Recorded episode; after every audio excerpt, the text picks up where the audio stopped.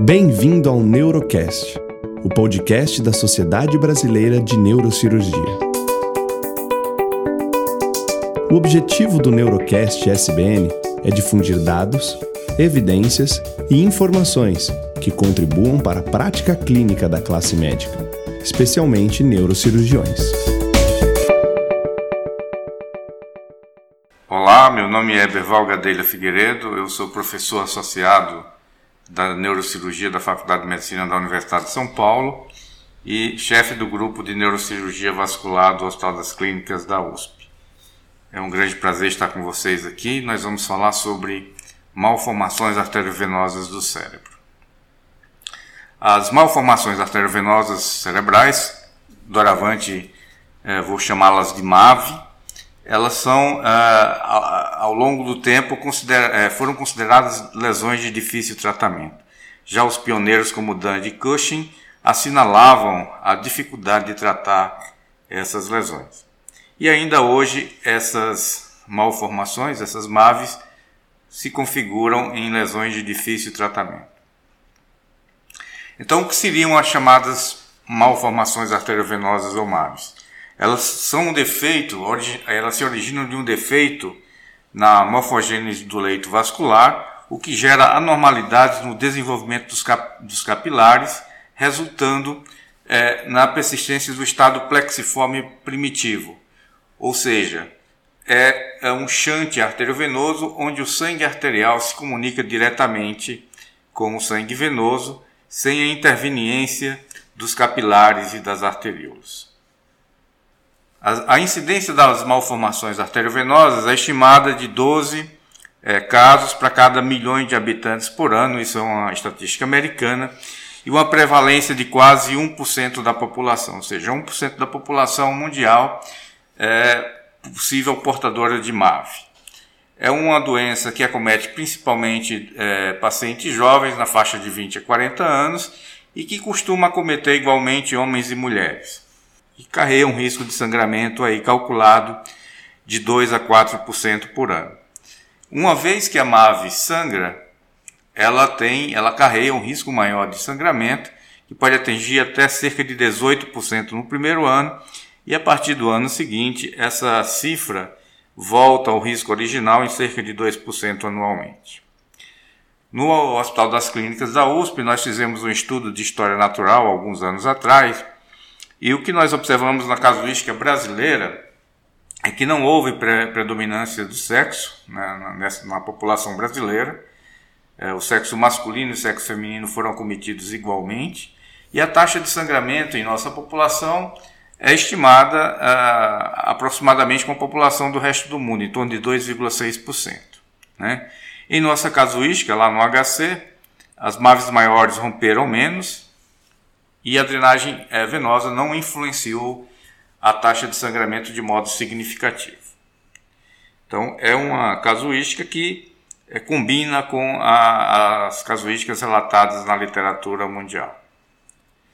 Então, como que as malformações arteriovenosas podem causar sintomas? As MAVs, então, causam problemas através de quatro mecanismos principais. O primeiro, claro, conforme assinalado, através da hemorragia, ou seja, a MAVE pode sangrar. Mas ela também pode se manifestar clinicamente por isquemia, quando há roubo de fluxo, quando a MAVE é, desvia o fluxo sanguíneo cerebral de áreas do cérebro, portanto, roubando o fluxo sanguíneo e causando sintomas. Em algumas situações podem causar sintomas por efeito expansivo ou mesmo por elevação da pressão intracraniana através do aumento da pressão venosa. Deste modo, podem ocorrer hemorragias, síndromes epilépticas, é, cefaleias, déficits focais, mas em cerca de até 15% das vezes a MAVE é um achado incidental, ou seja, ela é assintomática e é diagnosticada devido a uma queixa não relacionada à sua presença.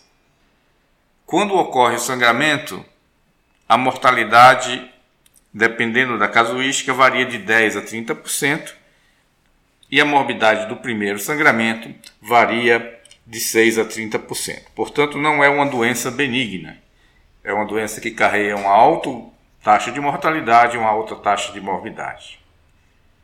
Os principais efeitos, relacion, é, fatores relacionados ao sangramento de malformação arteriovenosa dizem respeito à presença de drenagem venosa profunda, à história de um sangramento prévio, à localização profunda da MAVE. É, todo, todos esses são fatores de risco de, de sangramento da malformação.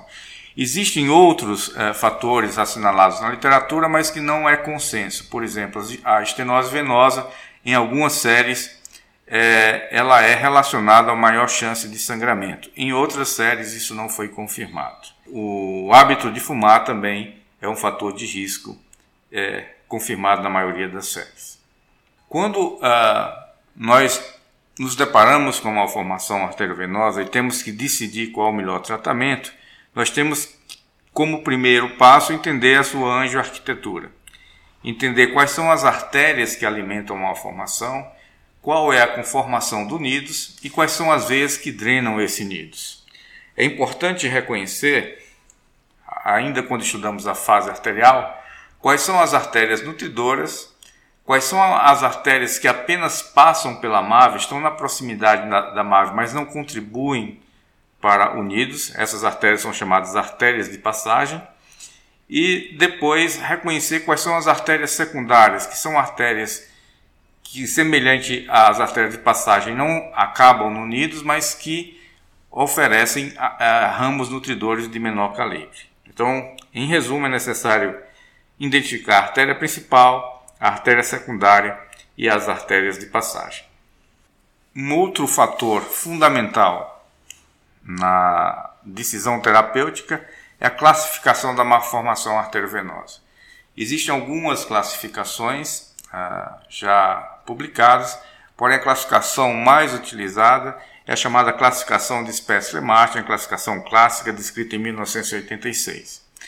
E nessa classificação, ela é baseada em três parâmetros. O primeiro parâmetro é o tamanho da malformação arteriovenosa. O segundo é a sua localização em área eloquente ou área não eloquente. E o terceiro parâmetro é a drenagem venosa. Né? Então, ah, nas dimensões, se a MAVE ela tem um tamanho menor que 3 centímetros, nós damos uma pontuação 1. Se ela é de 3 a 6 centímetros, tem pontuação 2. E se ela é maior de 6 centímetros, tem pontuação 3. Em relação à eloquência, se ela está localizada em área eloquente, ela pontua 1 e não eloquente 0. E drenagem venosa, é, quando é superficial, 0 e quando é profunda, 1. Desse modo, as malformações arteriovenosas podem ser classificadas de grau 1 a grau 5. E aí, baseado nesses três parâmetros e na pontuação que ela obtém na chamada a escala de Spessler-Martin, nós podemos antever o risco de complicação cirúrgica e definir de uma forma mais estratificada e mais científica as indicações de tratamento. Como eu falei, a classificação de Spetz-Lemart ela, ela antecipa a probabilidade de complicação. Então, nas grandes séries, as MAVES grau 1 têm um, índice de morbidade próximo de zero. Os, o grau 2 em torno de 5%, e daí em diante a, a possibilidade de déficit é, neurológico e a mortalidade também aumentam exponencialmente, de modo que as MAVs grau 4 e 5 têm uma alta taxa de complicações. Desse modo, como falei, nós podemos definir melhor o tratamento. O tratamento atual das malformações arteriovenosas ela é baseado num tripé. Nós podemos operar uma malformação arteriovenosa, nós podemos embolizar ou nós podemos irradiar é, com partículas ionizantes, a chamada radiocirurgia. E, por, e, paralelamente, em alguns casos de malformação, nós adotamos uma conduta conservadora, ou seja, nós não fazemos nada. Numa, um subconjunto das malformações arteriovenosas precisam ser tratados com duas ou até as três modalidades associadas. Isso nós vamos detalhar um pouco a seguir. Então, quando nós pensamos em cirurgia, a cirurgia é um tratamento que é único, nós temos uma oportunidade de tratar a malformação e nós conseguimos resolver o problema imediatamente através da sua exérese. No tratamento endovascular, é um tratamento que pode ser único ou progressivo, mas ele é raramente usado como terapia definitiva. E finalmente a radiocirurgia, que em geral é feita em, em sessão única, mas que tem uma resolução progressiva. A, a malformação ela não é, fecha, ela não oclui é, imediatamente, existe um período de latência de 2 a 3 anos, onde pode haver ressangramento e a, morta, e a morbidade da MAVE é, ela, ela não é eliminada logo após a sessão de radiocirurgia. Deste modo, nós podemos é, utilizar a escala de Spetzler-Marsh para delinear nossa estratégia terapêutica. Então, nas MAVES grau 1 e 2, em geral, são MAVES em que são melhor tratadas através da cirurgia.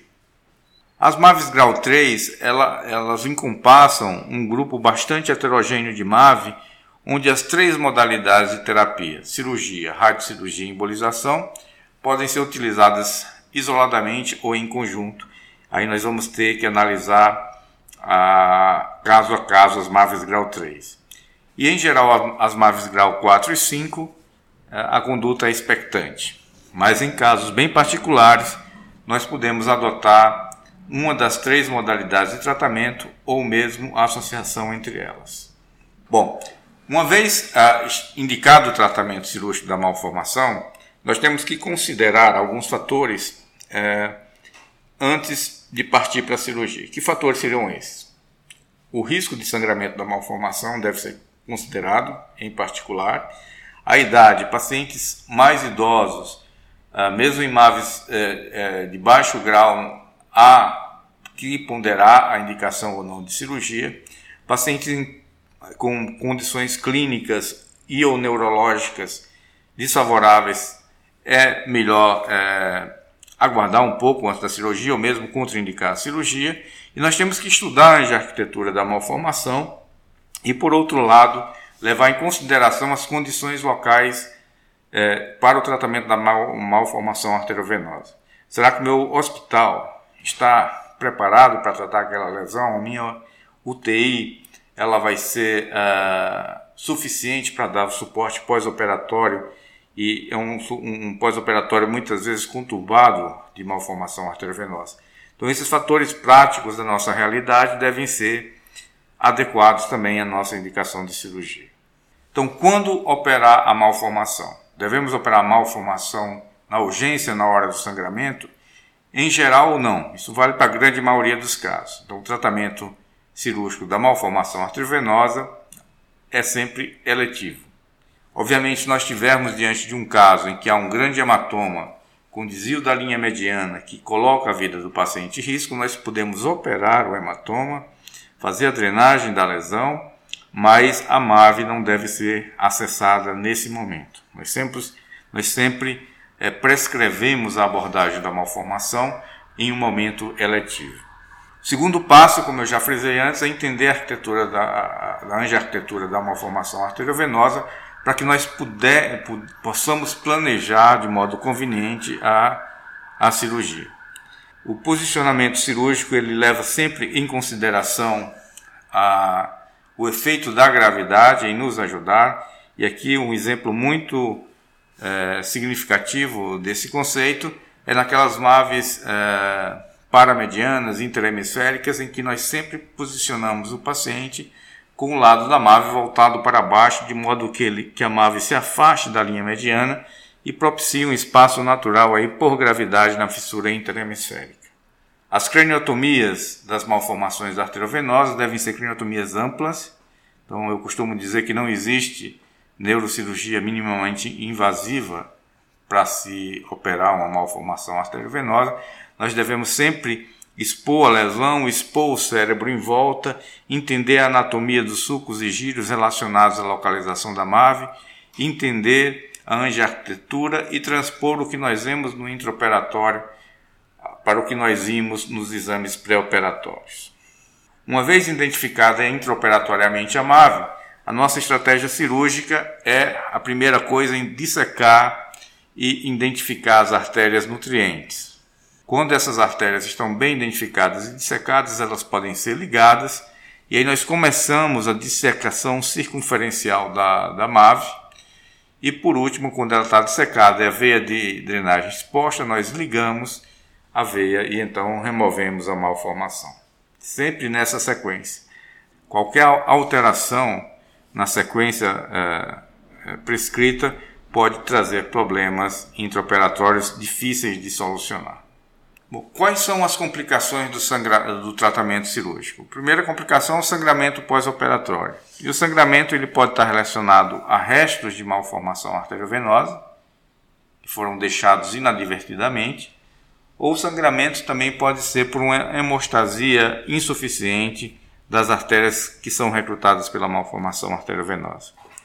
Né, então é muito importante também no pós-operatório que a pressão arterial do paciente seja bem controlada para evitar essa intercorrência de sangramento pós-operatório. Pode haver isquemia, também por ligadura inadvertida de vasos de passagem. Existe um, uma eventualidade chamada uh, Normal Pressure Breakthrough, descrito por Spessler em 1978, em que há um distúrbio é, microcirculatório na malformação, na, na, no cérebro em, em, volta da malformação, e que pode levar a edema, pode levar a sangramento, convulsões. Isso é uma coisa que nós devemos estar sempre atentos. E aí, o controle pressórico pós-operatório, nesse caso, também é fundamental. Pode haver trombose venosa, né? uma vez a veia de drenagem coagulada, essa, a, ela trombosa e essa trombose pode se estender para veias tributárias, a chamada trombose anterógrada. Aí é uma complicação também virgem pós-operatória. A epilepsia é um evento que, a, mesmo aquelas MAVs que não se manifestavam com epilepsia no pós-operatório, elas podem apresentar é, com uma síndrome epiléptica que necessita tratamento de longo prazo. Então, essas são as principais complicações neurológicas que se seguem a cirurgia da malformação arteriovenosa. Bom, segundo, a segunda linha de tratamento é a embolização. Então, quais, quando nós indicamos a embolização, quais são os nossos objetivos? O primeiro objetivo sempre é tentar ocluir a MAVE, ou seja, tratar a MAVE com embolização. Mas isso é um objetivo que raramente nós alcançamos. Nas melhores séries, 8% das vezes, nós conseguimos curar a malformação apenas com a embolização. Então, o que nós fazemos no, no, grande número de malformações, na verdade, nós buscamos reduzir o que eu chamo de universo da malformação arteriovenosa.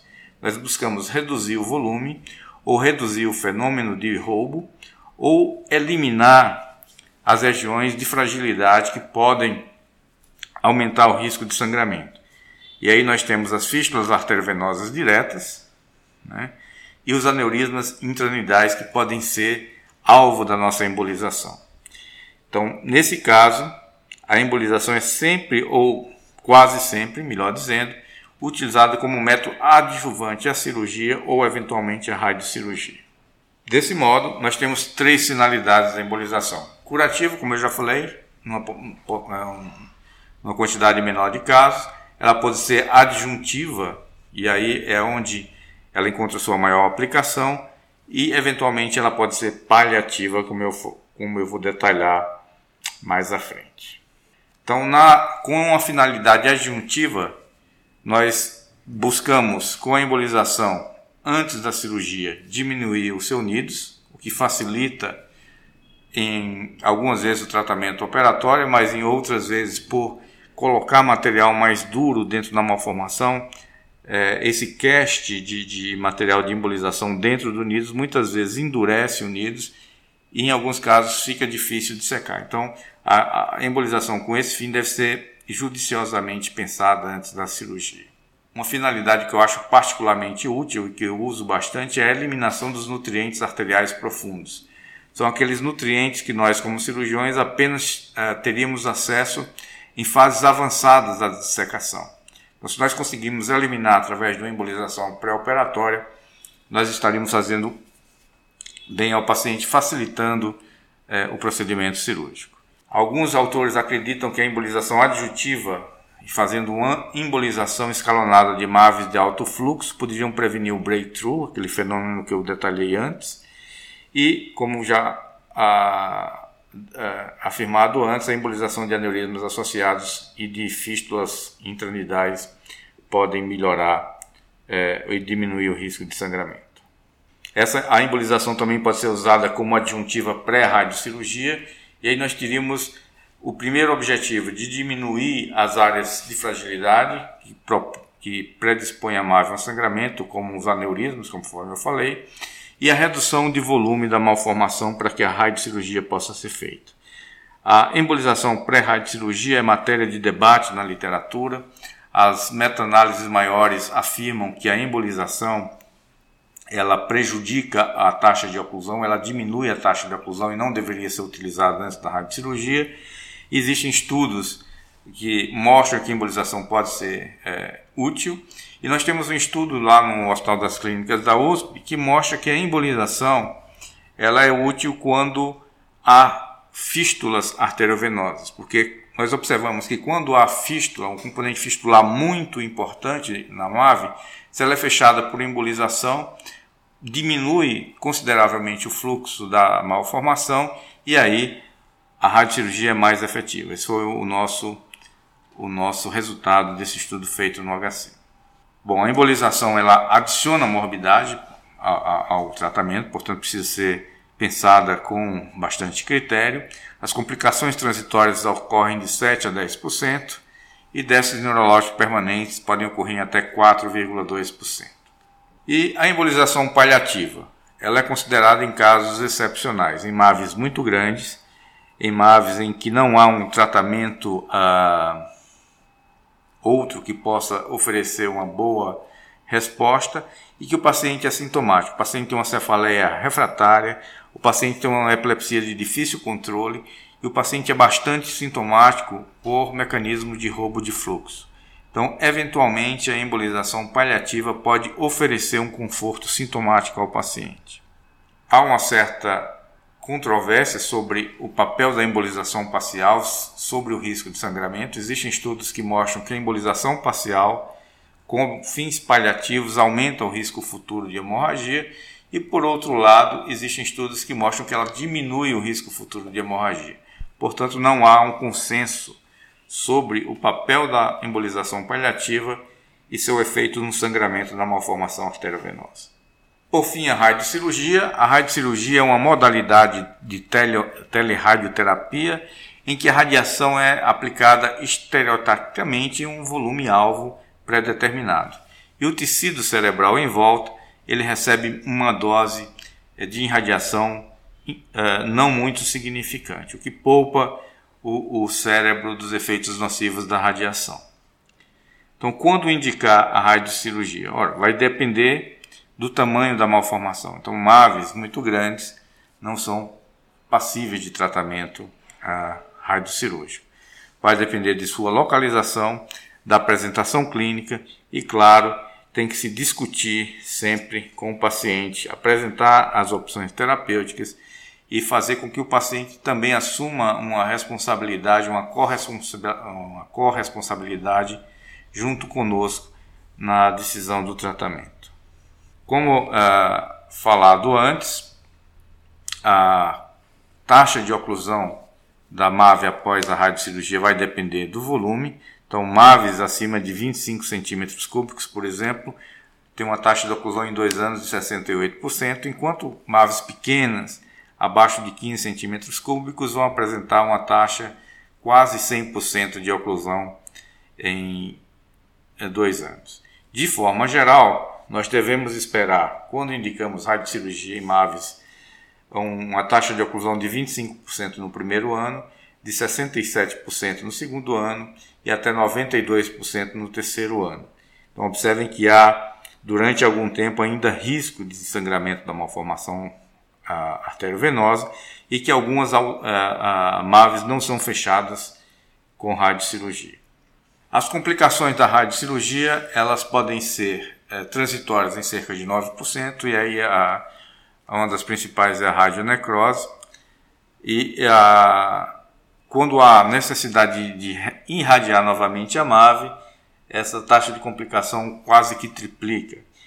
Então nós temos aí com a radiocirurgia a melhor oportunidade de tratar é da primeira vez. Então é um procedimento que requer um, um planejamento meticuloso para que nós possamos ocluir a malformação na primeira oportunidade, porque a radiação, a reirradiação, ela pode é, acrescentar e às vezes triplicar a morbidade da primeira, do primeiro procedimento.